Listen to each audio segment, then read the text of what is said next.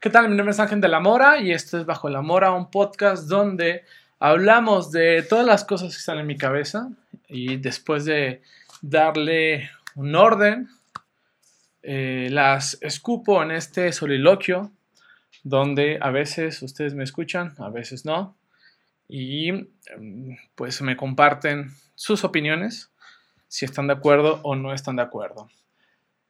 Em, quiero mandar un saludo en particular o un saludo especial a dos personas que, bueno, a tres personas que, que mm, sé que me escuchan porque me han, me han, comentado, me han hecho algunos comentarios em, sobre lo que aquí platicamos. Em, y pues hemos tenido la oportunidad de discutir un poco las cosas que aquí se comentan. El primero de ellas es mi mamá, que siempre eh, me escucha. Este, y mientras ella no deje de escuchar, pues este, vamos a seguir haciendo esto. También a Claudia Orozco, que sé que también me escucha a veces, le agradezco. Y también a Cintia, que también hace poco me compartió que escucha estas cosas. Entonces, eh, pues eh, qué bueno y, y, qué interesante que podamos platicar de las cosas que aquí, que, que aquí surgen. Entonces, gracias a esas tres personas que me han dicho que, que, que escuchan este podcast. Este, y pues se los agradezco muchísimo. En realidad esto lo hago con un fin terapéutico de, escupir las cosas que tengo en mi cabeza para que no me hagan daño. Pero pues eh, si alguien más encuentra sentido en mis palabras, pues, pues qué chido. Y, y pues bienvenidas y bienvenidos todos a este espacio donde pues la idea es sacar las cosas que tenemos en nuestra cabeza. Hoy estoy experimentando mm, con algunas luces y algunos colores, a ver qué tal nos va. Y también la idea es grabarlo, entonces va a ver, van a poder escucharlo en Spotify y también van a poder verlo en YouTube. Es curioso porque yo los podcasts que escucho eh, lo hago en YouTube, no sé por qué, y, y, lo hago mientras estoy haciendo otras cosas. Entonces no es de que vea eh, la pantalla de mi celular, pero me acostumbró o me acostumbré a, consumir mucho YouTube. Creo que soy de la generación que, pues, que vio nacer a YouTube, entonces le tiene bastante cariño. Y otras plataformas, pues, ah, todavía no. Todavía no. Aunque, pues, estoy ahí, me, me gustan y, y, trato de estar actualizado. Eh, YouTube es como mi lugar seguro, por así llamarlos. Entonces, eh, espero que eh, en cualquier lado que me escuches, ya sea por este, eh, por Spotify o por Apple Music o podcast de Apple, no sé cómo se llama, eh, o por YouTube, pues qué padre, qué, qué gusto y bienvenida, bienvenido a este espacio donde hablamos de pues todo lo que pasa en mi cabeza. Hoy quise platicar de dos temas en particular. Siempre eh, surgen más cosas, pero eh, estos son los dos temas que, que, pues están como en boca de todo el mundo. Um, uno es sobre la cuestión del agua. Um, desde hace algunos meses o años, el tema del agua ha sido un tema que pues ha estado en boca de todo el mundo por evidentes motivos, porque es fundamental para la vida y porque se está acabando el agua potable. Y no estamos haciendo nada para evitarlo y, y cada vez es peor. Um, yo cuando escuché estos temas, escuchaba como muy lejanos en otro continente, en África, en algún país de África, en alguna ciudad de África, y lo veía como muy lejano pero cada vez está más cerca este tema. Eh, el agua potable cada vez va a ser más difícil conseguirla y de todos los apocalipsis eh, que hemos visto y que, que nos ha tocado, el más peligroso es este del agua. Hay una película que se llama Mad Max que habla sobre eso, sobre un mundo post-apocalíptico donde hay muy poca agua. Quien controla el agua es el que tiene el poder y así va a ser de todas las películas que hemos visto, la más real o la más probable que pase es esta del agua. Eh, ya lo habíamos escuchado desde hace mucho tiempo eh, sobre no desperdiciar agua, sobre reutilizarla y eso, pero en los últimos años ha adquirido eh, un, pues, foco, un, tema central en, en, las discusiones de todo el mundo. Y no sé si estamos listos, no, no sé si estemos actuando con la urgencia necesaria para lo que se viene. Eh, el caso más sonado en la actualidad es el de, en esas semanas, es el de Monterrey, de Nuevo León, que anunciaron que están a punto de quedarse sin agua. Y, y lo peor todo es que creo que Jalisco está en ese lugar. Pues. Y, y, algo muy importante que, se debe de hablar cuando se habla del, del agua, eh, de la escasez del agua y, de que se vamos, nos vamos a quedar sin agua es, la pregunta es, ¿quiénes se van a quedar sin agua? Eh, es mentira que el agua se va a acabar para todo el mundo. Lo hemos visto en todos los problemas y lo vamos a ver en este problema. Este problema del agua, esta situación del agua, de la escasez del agua, eh, va a estar eh, atravesado por la condición de clase. Si tienes acceso a recursos económicos, no vas a tener ningún problema por el agua o los problemas van a ser menores y si no tienes recursos económicos, los problemas van a ser muy eh, graves. Y eso lo veíamos hace 10 años, 15 años, cuando todavía no era un problema el agua o cuando apenas comenzaba el problema del agua. Eh, lugares lejanos a la ciudad, a la ciudad, a la zona metropolitana de Guadalajara, eh, llevan muchísimo tiempo sin agua, cuando todavía no era un problema el agua. Entonces era la periferia era las zonas lejanas a la, a la ciudad quienes ya tenían problemas del agua.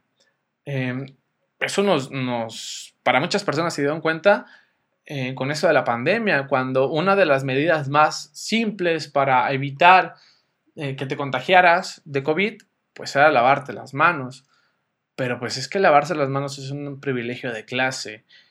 El hecho de que nosotros aquí en la ciudad podamos ir al baño, ponernos jabón y abrir una llave y mm, que salga agua es un privilegio de clase, porque hay un montón de personas en el mundo y en nuestro país y en nuestro estado que no tienen ese privilegio y tienen que tener este, otros mecanismos para acceder al agua, que no siempre es la mejor agua eh, posible, ¿no? Entonces, eh, eso va a pasar con este problema de la escasez. Y lo estuvimos viendo esta semana. Em, escuché que en, Tlajomulco, em, representantes del gobierno, no sé quiénes eran, no sé cómo se les podría llamar, porque no parecían policías, eh, pero iban por las calles de Tlajomulco, de algunas colonias de Tlajomulco, y multaban a las familias que tenían albercas para sus niños. Em, podemos decir, pues qué bueno, ¿no? Qué bueno que, no se desperdicie el agua, pero, a ver, estas medidas eh, no son parejas. Se está multando a las familias que ponen sus albercas inflables, que pues son baratas, que, les ponen ahí en su cochera y pues que están en cierta forma en, en la zona pública, que por eso pueden llegar estas personas a multarlos. Pero hay un montón de, familias que tienen poder adquisitivo, que tienen alberca 24/7 eh, y nadie les va a decir nada. Solamente porque pues están eh, en, adentro de la casa, en sus patios, en sus jardines enormes y pues no pueden, no se puede ver fácilmente. Aunque eh, en una imagen satelital eh, se podía ver quién tenía alberca o no dentro de esta misma zona de Trajomulco en lugares con mayor poder adquisitivo. Entonces, allí sencillamente podemos ver que la ley, en primer lugar, no sé si existe una ley, pero esta medida punitiva de castigar no se está aplicando igual para todo el mundo. A las familias que, eh, pues es cierto que mm, gastar tantos litros de agua para un ratito, pues está mal, pero al final esas familias pues reutilizan esa agua para el baño, para las plantas, para regar el jardín, para lavar otras cosas. Entonces, al final, pues no se tira, no, no, no, se desperdicia tanto, sino que tiene varias utilidades. Pero pues lo hacen para recreación, para la recreación de sus hijos, de sus hijas. Y ellos son los que reciben estas multas. Eh, no escuché em, cuál era el precio de las multas, pero aunque sean 50 pesos, pues aunque sea poco dinero, 50 pesos, 20 pesos, pues mm, no se está aplicando igual a todas las familias. Hay familias que 24/7 tienen estas albercas que aunque digan que pues no se desperdicia porque el agua está circulando, porque pues se limpia, se ponen algunos químicos para limpiar, bueno, lo cierto es de que sí se desperdicia algo porque se evapora. Al estar ahí 24/7 el agua a, la, mediodía, unos cuantos litros se van al, cielo, se evaporan y pues ya no se usaron para nada. Entonces, todo, constantemente hay que estar rellenando esa alberca. A lo mejor no completamente, pero pero pues, sí constantemente. Entonces, a esas familias no se les dice nada ni se les toca.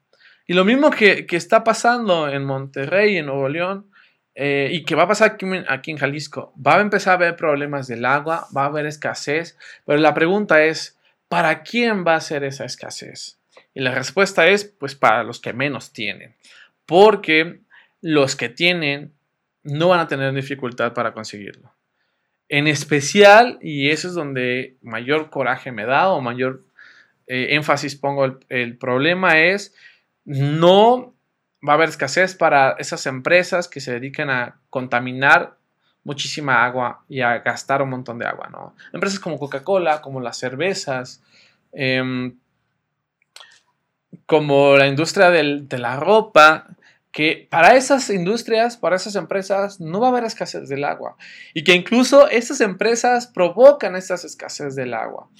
Eh, está el caso hace un año o dos años que hubo enfrentamientos de policías contra ciudadanos en el norte del país, no me acuerdo si en Sonora, en Tijuana, en alguna parte del norte del país, donde eh, el gobierno le dio permiso a una, fábrica de cervezas eh, instalarse cerca de un agua y pues estaba acabando el agua que servía para las personas de esa comunidad. Entonces, evidentemente la comunidad pues eh, quiso hacer algo, lo hizo por todos los medios legales, no hicieron caso. Evidentemente la empresa seguramente dio demasiado dinero para comprar a los gobernantes, a los jueces, no sé y pues se cansaron y se fueron a manifestarse y la policía, que según eso está para proteger al pueblo, pues terminó eh, reprimiendo y violentando a esos ciudadanos que, exigían el derecho más humano que es el agua. ¿no?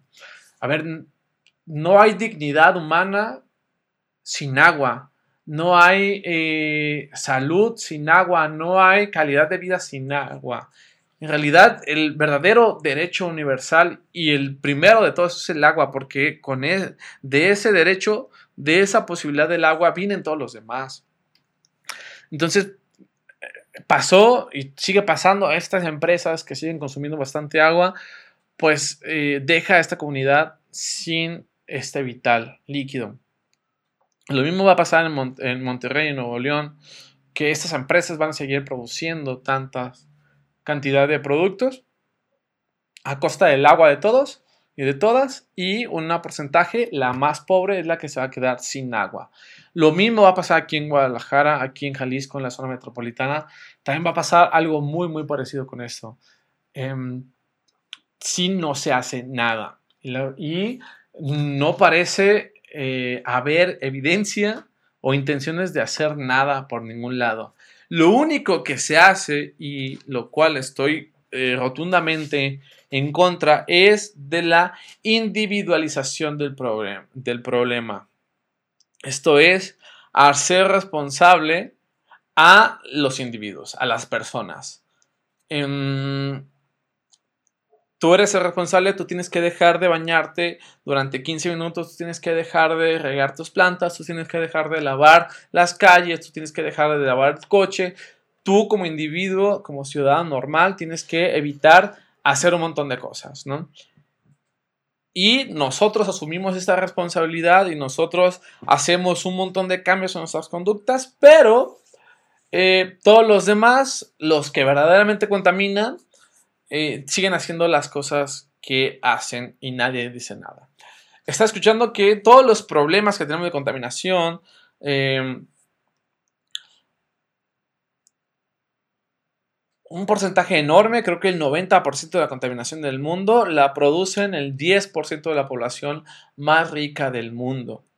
Y todo el, 90% de la población que es que, pues, que somos los demás, que no somos tan ricos, que somos pobres, solamente producen el 10% de la contaminación. Tan solo en este Super Bowl del, de este año eh, se registraron, yo vi la imagen, 23 vuelos privados donde se gastó muchísima eh, diésel, muchísima eh, combustible que contamina para mover a 3, 4, 5 personas.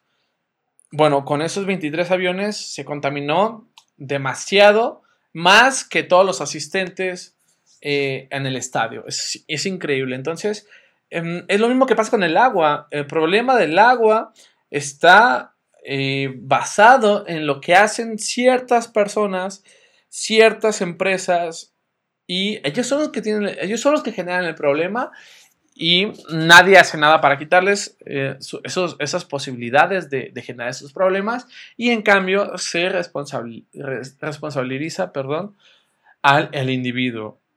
Y nosotros somos los que tenemos que este, em, cambiar nuestros hábitos. A ver, nosotros como individuos podríamos bañarnos 15, 30 minutos eh, en el agua y no tendría que ser un problema. Porque incluso si todos los habitantes del mundo lo hicieran, no será tanto problema como lo que hacen las empresas que contaminan. Ese es el problema. Entonces al final tenemos que modificar nosotros nuestros hábitos de bañarnos en 5 minutos, en 2 minutos, en 3 minutos, para que estas empresas grandes pues puedan seguir haciendo estas tonterías, ¿no? Y tampoco sirve que dejemos de consumir esas empresas, porque ese es el otro mensaje. Bueno, dejemos de consumir Coca-Cola. Bueno, no va a pasar, porque em, aunque dejemos de consumir esto, van a encontrar una forma de seguir posicionando sus productos. Van a encontrar la forma de eh, ponerlos a, mitad de precio, van a encontrar la forma de, este, de regalarlos, van a encontrar la forma de, em, no sé, convertir ese producto en otra cosa para eh, que se consuma, para que se eh, posicione. Al rato va a ser Coca-Cola diciendo que dona em, eh, esos Coca-Colas para hacer cualquier tontería, ¿no? Y, ya queda bien. No, el problema no es eso, el problema no es dejar de consumir, el problema es que se deje de fabricar y eh, en automático pues se va, se va a dejar de consumir. Entonces el problema es que se fabrica y debería de haber políticas severas en los países donde se prohíba tajantemente la producción de este producto, en este caso de Coca-Cola, pero eh, de un montón de productos más que generan bastante contaminación en el agua y que consumen demasiada agua. También las cervezas deberán ser mecanismos para que eh, se produzca menos o, o no se produzca. Aunque yo consumo cerveza, aunque me gusta mucho cerveza, pues tampoco es algo inevitable eh, o algo con lo que no pueda vivir. Desde hace mucho tiempo no tomo Coca-Cola de manera regular. Si hay en algún lugar que llego, pues tomo un traguito, pero yo no voy a la tienda a comprar. Pero sé que esa no es la solución porque el problema está en la producción. Y tenemos que pedir a nuestros gobernantes que prohíban eh, este tipo de empresas. Y que pues, se prohíba eh, que utilicen nuestra agua, que al final el agua debería ser para que tú te bañes en 30 minutos, en una hora, lo que tú quieras, porque ¿cómo es posible que una empresa esté por encima de los placeres o de las aspiraciones o de los deseos individuales. Esto ya lo han explicado varias personas, que estamos en el mundo de las cosas, donde la, cosificación, donde las cosas al final son más importantes que los individuos.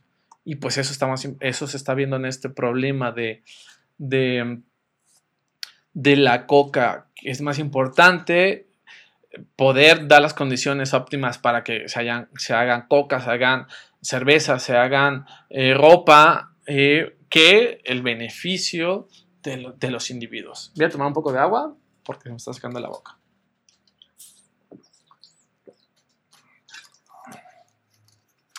y lo peor de todo es de que no estamos haciendo nada para evitar eso, no estamos haciendo nada, no he escuchado ninguna política, en ningún político eh, que esté hablando sobre esto, sobre la cancelación de, de empresas de este tipo. Nadie está hablando de eso, nadie. Entonces, ¿qué nos, ¿qué nos quiere decir esto? Que el problema vamos a tenerlo durante muchos años más y cada vez va a ser peor. Y encaminado o acompañado de problemas como pues eh, mayor temperatura, mayor sensación de, calor. Eh, hoy, ayer y hoy, por primera vez en, lo que va de la semana, he sentido demasiado calor aquí en mi casa, insoportable. Incluso ahorita estoy sudando. Y así podemos agregar un montón de problemas más que van de la mano, que van, que están sujetos a esta priorización de las cosas y de las empresas por encima de la calidad de vida de los individuos. Eh, y pues está pasando y va a pasar y va a ser cada vez peor. Eh, últimamente he tenido varias conversaciones con, adultos o personas más adultas, porque se supone que yo soy adulto, se supone. Este, em, y, el tema central ha sido sobre la, cuestión de tener hijos, ¿no? Pues eh, si somos razonables, si somos lógicos, si utilizamos la razón por encima de, todas las cosas, a ver, no existen condiciones materiales óptimas para traer hijos al mundo en este momento. Si nosotros en este momento estamos teniendo problemas del agua, cuando nuestros hijos vengan y estén en edad de, de, pues, de hacer su vida, 15, 16, 17 años, 19 años, el problema que les va a traer a ellos esta situación, ¿no? Los problemas que van a estar viviendo. Entonces, pues con qué, em, con qué facilidad con qué argumentos podemos pensar, hay que traer más gente a este mundo, ¿no? A más problemas, a que soporten esos problemas, a que vivan esos problemas. Me parece que em, no hay elementos razonables. Alguien me podrá decir, bueno, si esperamos a que haya condiciones óptimas, pues nadie va a tener hijos, porque nunca hemos tenido condiciones óptimas. Es cierto, es cierto, es cierto. Eh, nunca en la historia de la humanidad hemos tenido condiciones óptimas, pero el problema es que nunca antes habíamos nosotros generado esas condiciones tan em, complicadas. En el pasado, las condiciones desfavorables eran productos de la contingencia natural de la vida, de la, naturaleza. No sé, pienso en la era del hielo, donde vivían estos eh, primeros hombres y mujeres que, que tuvieron que ser nómadas. Bueno, ellos no hicieron nada para crear la era del hielo. Pasó por una contingencia natural de la vida y del medio ambiente.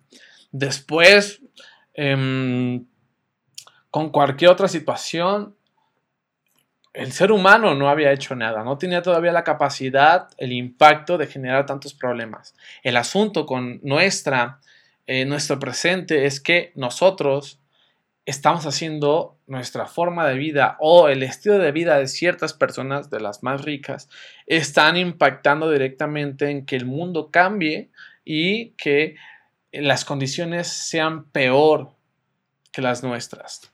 Otro ejemplo de, esta contingencia natural de la naturaleza es el caso de, Pompeya, esta ciudad que, quedó sepultada por el volcán. Bueno, el ser humano no hizo nada para que este volcán hiciera erupción. A lo mejor el problema fue haber hecho una ciudad tan cerca de un volcán, pero nadie hizo nada. El volcán, por contingencia natural, hizo erupción y sepultó a todo el mundo y, murieron, ¿no? Eh, pero no hicieron nada. En cambio, todos los problemas que tenemos, la mayor cantidad de, huracanes, las temperaturas cada vez más altas, eh, la escasez del agua, los incendios, em, son provocados, la contaminación de los ríos, de los bosques, de, todo lo que está a nuestro alrededor, el que haya microplásticos, partículas de microplásticos en nuestro, nuestra sangre, eso es producto del ser humano, no es contingencia natural del ser humano, de, la naturaleza. A lo mejor lo único que, eh, no hemos encontrado, por lo menos yo no he escuchado ninguna explicación que exista una relación directa, es los temblores. No sé, a lo mejor sí, no lo he escuchado, pero según yo no existe relación directa entre lo que hace el ser humano y lo que hace y los temblores, que haya o no temblores. Pero los huracanes sí, ya que los huracanes es un método que tiene el planeta para enfriarse. Entonces, como estamos generando tanta, eh, eh, tanto contaminación, tanto eh, combustible que estamos quemando por tantas fábricas, tantos automóviles, tantas cosas, pues la atmósfera se está calentando y el, planeta pues está enfriando, entonces genera huracanes, que es una forma para enfriarse. Entonces, el que haya, hace poco, hace el año pasado, antepasado, había tres huracanes al mismo tiempo en el Pacífico.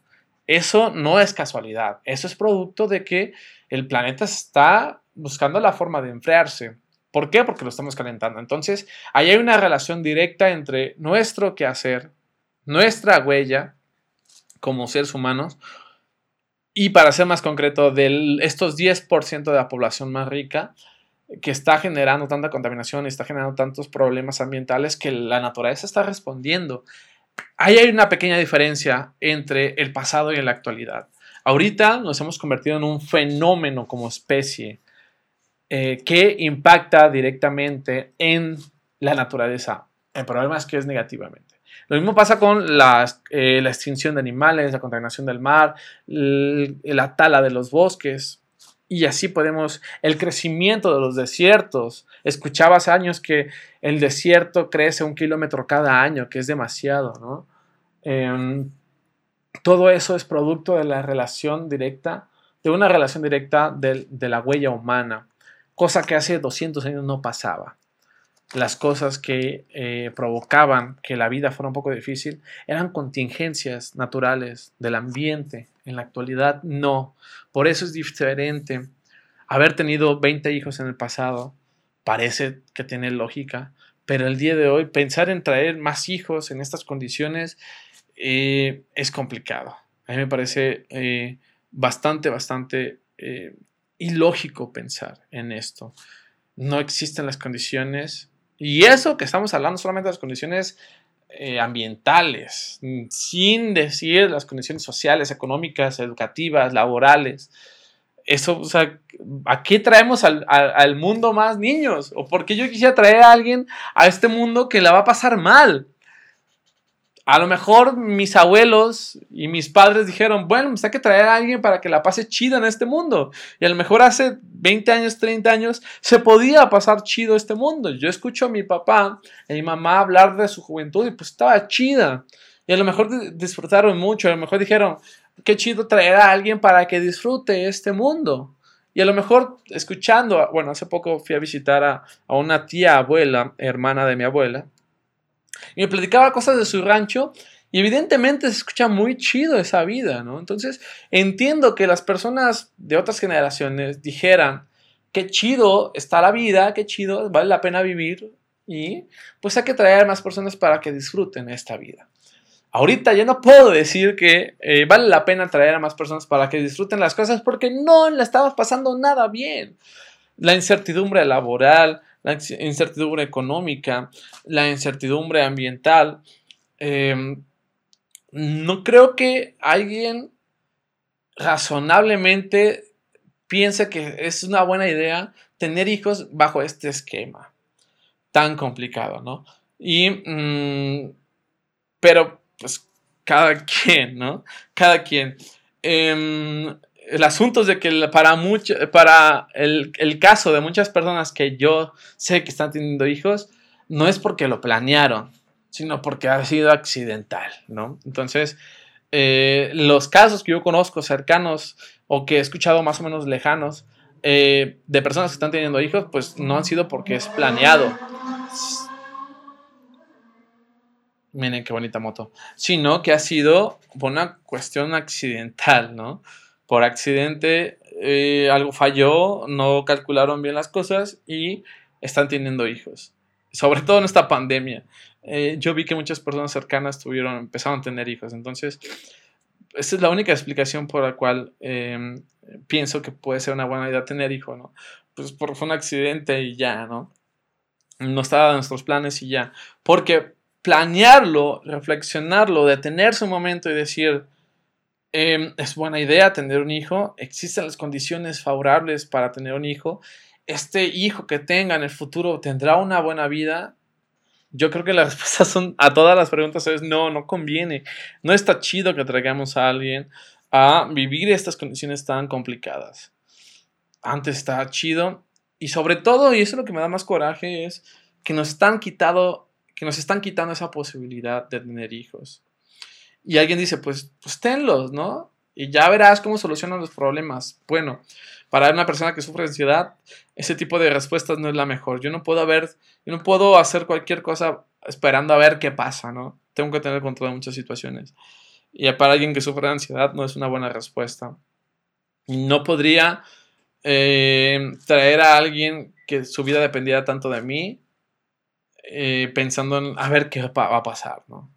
Ya Dios proveerá, no.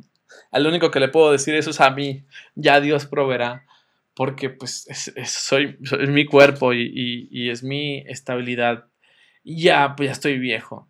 Pero decirle eso a alguien que no tiene conciencia de sí, que no tiene herramientas para seguir adelante como lo es un niño, un bebé, no puedo eso. Si no puedo ofrecerle lo mejor a esa persona, eh, no tiene caso hacerlo venir, ¿no? Eh, es como si vas a visitar a alguien y ni siquiera te recibe, ni siquiera te da agua, ni siquiera este, te saluda, pues ¿para qué, para qué vas? ¿no? Es más, lo invitas y ni siquiera lo pasas a tu casa, ni siquiera lo saludas, ni siquiera nada. Entonces, ¿para qué lo hiciste venir? ¿no? Si no le vas a hacer caso. Es, es, lo mismo, ¿no? Y nos quitaron esa posibilidad de tener hijos. No es que no queramos tener hijos, sino es que racionalmente no, es, no está chido pensar que vas a traer a alguien al mundo que donde no le puedes brindar la seguridad de que va a tener agua. Eso está muy, muy canijo. Imagínense lo complicado que estamos viviendo, ¿no? Donde ni siquiera podemos garantizar agua. A lo mejor no le voy a garantizar una PlayStation 5, pero pues eso es un lujo. Pero si ya no podemos garantizar agua, está muy jodido este, este, esta realidad que estamos viviendo. Eh, ya me alargué mucho en este tema, pero em, quería hablar sobre lo que está pasando en, otra vez en, Nuevo León. Eh, que en realidad, pues hay algo, se está haciendo medio famosos algunos casos de Nuevo León. Pero en realidad es una realidad, es una situación, perdón, mi pleonasmo estuvo muy fuerte. Pero en realidad es una situación que está pasando en todo México. Jalisco no es ninguna excepción y la situación de la desaparición de mujeres em, que, se que, estamos viviendo. Em, cada vez se está escuchando más y, es bastante trágico. El caso que pues sonó mucho en estos días fue esta chica que, que la dejaron, sus amigas la dejaron en medio de la calle y ya no apareció, ¿no? Y generó muchísima discusión si que por qué las amigas debieron haber, la dejaron ahí sola y un montón de comentarios. Y otra vez, el problema se focalizó en personas que no debería de focalizarse. El problema de que desaparezca una persona es del que la desaparece, del enfermo, del criminal, de la, de la, iba a decir animal, pero no, los animales no tienen la culpa de, esto, ¿no? del monstruo tampoco, porque como ya nos explicaba Ana Jauren, eh, no son monstruos, son personas normales las que hacen ese tipo de crímenes. Estas personas eh, inhumanas, estas personas em, sin corazón que, dañan a, otras personas, ¿no? a mujeres el problema de la desaparición, el problema de asesinato es culpa de esas personas. No es culpa de sus papás, de su familia, no es culpa de sus mamás, no es culpa de sus amigas. Em, y no hay que responsabilizar a esas otras personas. Porque uno podría, uno debería andar por la calle a cualquier hora del día y poder caminar y poder estar solo sin ningún problema porque nadie deberá de molestarte. Esa es la realidad que deberíamos estar viviendo. Pero no. Y es cierto que tenemos que encontrar formas de protegernos. Y una de esas formas pues es eh, eh, andar en bolita, en, cuidarnos, en, acompañarnos, en, vigilar eh, la conducta de nuestros seres queridos. Pero no debería ser así. Lo tenemos que hacer por necesidad y para, para protegernos, pero no debería ser así. Entonces, eh, eh, decir que las amigas son culpables es bastante injusto porque no sabemos, em, no sabemos por qué las amigas dejan eso, pero no es su culpa. La culpa es de la persona que desaparece, del, del sujeto que se lleva a una persona sin su consentimiento. Entonces, a él es el que tenemos que culpar y él es el que tenemos que ser responsable, no a las amigas, no a la familia y mucho menos a la persona que desaparece, ¿no? por su forma de vestir, porque, porque andaba de fiesta, porque andaba alcoholizada. No, no podemos utilizar esos argumentos. Eh, el problema está en la persona que actúa para hacer daño. Esa es la, lo culpable. Y sobre eso tenemos que eh, centrarnos. Y sobre eso tenemos que pensar todas las cosas. ¿Cómo evitamos que haya personas así?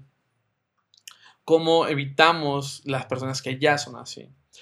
Hace rato mencioné a, a Hannah Arendt, que es una filósofa que eh, sobrevivió al holocausto judío eh, logró escapar, estuvo arrestada, yo no sabía, hasta hace poco me enteré, estuvo arrestada creo que dos veces y las dos veces pudo salir, lo cual quiere decir que tuvo mucha suerte, eh, entre comillas, porque también era una persona que tenía eh, cierto poder económico y social, ya era filósofa, ya era una persona importante. Y, y ella mm, asiste a un juicio de una de las personas más importantes dentro del, holocausto, de las personas que hicieron el holocausto. Me parece que era como, me parece que son tres las personas más importantes en el ejército nazi, quienes eh, maquilaron todo y eh, atraparon a uno de ellos, que estaba en Argentina. No quiero decir más su nombre porque me voy a equivocar y, y voy a decir el nombre de otra persona. Pero pues lo atrapan en Argentina, lo llevan a Jerusalén y hacen un juicio. Invitan a Hannah Arendt a que participe en el juicio como periodista y con base en lo que vivió, en lo que escuchó, en lo que vio, hace un libro que se llama El juicio, no, no, perdón, se llama El apellido de esta persona, que es un apellido alemán, en Jerusalén, ¿no? No quiero decir su mal su nombre porque luego vi a perjudicar a otra persona que no tiene nada que ver, ¿no? Un apellido que no tiene nada que ver. Pero sí se llama el apellido de esta persona en Jerusalén, porque el juicio se llevó ahí en Jerusalén. Y, algo que, que, termina eh, concluyendo Hannah es que el pensamiento mm, normalizado en el, que tenemos la mayoría de las personas en aquel tiempo y en la actualidad es pensar que que las personas que hacen estas cosas tan crueles son monstruos, son personas que caen en lo animal, en, lo inhumano, en lo bestial, que son bestias, que ya no pertenecen al género humano. Porque, y, pensamos eso porque es una forma de consolarnos, de decir, pues yo sigo siendo humano y jamás voy a cometer estas barbaridades, ¿no? Esas personas hicieron esto porque son inhumanas, son bárbaras, son bestias, que no piensan. Y mientras yo siga pensando, yo como soy un ser pensante, como soy un ser humano, como no soy un monstruo, pues jamás voy a cometer estas cosas. Y lo que dice Hannah es que al escuchar a esta persona, se da cuenta que es una persona normal, que es un buen padre, que es un buen trabajador, que es un buen amigo, que es una buena persona que él solamente hizo su trabajo. Y eso provocó tanto escándalo y en lugar de, cuestionar eh, nuestra condición de humanos, pues se le dejaron ir a ella, porque todo el mundo quería escuchar que esta persona era una bestia. Pero ella dice, no, esta persona no era una bestia, esta persona no tiene nada de anormal, esta persona totalmente normal, totalmente funcional. Era un buen padre, era un buen esposo, era un buen ciudadano, que solamente hizo su trabajo. Alguien lo mandó y él lo hizo bien. Y, y, la moraleja que nos deja al final, conclusión, es que todas las personas podemos, tenemos la potencia de hacer estos males. Que nosotros juramos que no, pero si el ambiente, si las condiciones de nuestro entorno nos llevan a eso, lo vamos a hacer. Personas normales que nos obligan inconscientemente o indirectamente a cometer esos casos. Entonces, por eso decía que es importante eh, pensar cómo evitar que las personas lleguen a cometer esos errores desde antes. Una de las respuestas más eh, dichas es la educación. Bueno, ya, ya lo ha dicho Pablo Freire, la educación no puede cambiar el mundo. Em, la educación no lo puede todo, puede algo, ¿no? Darle tanto peso, tanto importancia, tanto eh, valor a la educación es estar ciegos, porque la educación no lo puede todo, puede algo, pero no lo puede todo. Entonces, algo hemos hecho como sociedad que permite que personas estén haciendo estas cosas, de desaparecer, de matar, de violar a mujeres. Y no hay ninguna diferencia entre esta situación y lo que pasó en Alemania en los años 30 y 40 algo había en la sociedad alemana que permitió esto, que una persona normal hiciera este tipo de situaciones. Y también otra cosa que coincide eh, Hannah es que, bueno, la mayoría del pueblo alemán estaba a favor de este movimiento, ¿no? Entonces, en realidad no hay tantos monstruos. Existen, hay personas que, que pasan la línea de la normalidad, pero tampoco son tantos. Entonces, Em, somos, son las personas normales las que al final hacen este tipo de actos y es el entorno las que los lleva a cometer esas situaciones. Todos con un impulso adecuado podríamos cometer esas situaciones y eso es lo más cruel y eso es lo más fuerte y eso es lo que debería, lo que nos debería de obligar eh, a estar constantemente revisando nuestras posiciones y nuestro eh, comportamiento, porque a lo mejor ya estamos haciendo cosas que, creemos que no son malas, pero son gravísimas, ¿no? Y que poco a poco van a ir escalando. Entonces, esto es algo que está pasando no solamente en Nuevo León, también en Jalisco y en todo México. Y eh, no estamos reflexionando nada sobre esto más que culpabilizando a otros culpabilizando a las familias, a las amigas, a las propias personas por cómo iba vestida, por, por las horas eh, en las que andaba en la calle, por el estado, eh, si estaba sobrio, estaba alcoholizado, y nunca miramos un paso antes. ¿Quiénes están provocando esto? ¿Qué estamos haciendo en nuestra sociedad que está provocando este tipo de personas? Que no son monstruos, que son personas normales, que si la vemos por la calle las saludaríamos y no nos parecerían sospechosos, porque son personas normales que por condiciones eh, sociales, ambientales, de su entorno, las orilla a hacer esto. Y ellos simplemente lo hacen como cualquier otra cosa. Eso pasó en Alemania y eso ha pasado todo el tiempo y eso está pasando en la actualidad. No solamente con eso, sino con cualquier cosa. Entonces, ¿cómo se ha llegado a normalizar esto? Es una pregunta que debemos responder como sociedad. Bueno, mi nombre es Ángel de la Mora, vamos a dejar esto hasta aquí. Esto es Bajo la Mora, un podcast donde hablamos sobre las cosas que hay en mi cabeza. Espero que te haya gustado, compárteme tu opinión de qué piensas sobre esto y nos vemos hasta quién sabe cuándo. Adiós.